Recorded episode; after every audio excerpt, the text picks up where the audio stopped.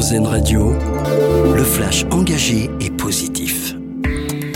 Bonjour à tous. Un accès à un logement abordable pour tous, c'est l'objectif affiché par le gouvernement qui a présenté hier son plan pour répondre à la crise du secteur immobilier. La première ministre Elisabeth Borne, en déplacement à Dunkerque, a annoncé plusieurs mesures autour de la construction de logements neufs, notamment 35 000 logements étudiants qui seront construits d'ici à la fin du quinquennat. Les chefs de parti conviennent à une discussion avec Emmanuel Macron. La troisième session des rencontres de Saint-Denis a lieu aujourd'hui. Ces rencontres portent sur des questions internationales, mais aussi constitutionnelles, comme l'élargissement du champ du référendum ou encore les cas de la Corse et de la Nouvelle-Calédonie. Les pays riches pourraient avoir atteint l'an dernier leur objectif de 100 milliards de dollars d'aide pour le climat. Ce sont les chiffres provisoires de l'OCDE chargés de la comptabilité. Les principaux responsables des émissions de gaz à effet de serre se sont engagés à porter à 100 milliards de dollars par an leur aide climatique et l'objectif n'avait pas été atteint en 2021.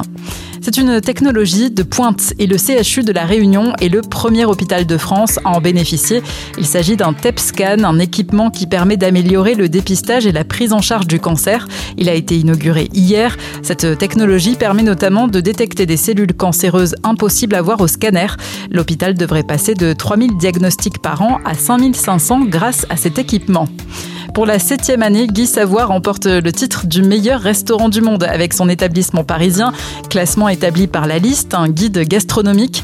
La note du restaurant atteint 99,5 sur 100. Un soulagement et beaucoup de joie pour le chef qui avait perdu sa troisième étoile Michelin il y a quelques mois.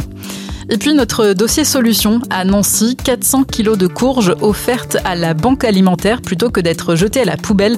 Ces courges avaient servi à décorer le jardin botanique de la ville à l'occasion d'Halloween. Eh bien, elles iront notamment au Resto du Cœur. La municipalité de Nancy renouvelle son initiative solidaire chaque année.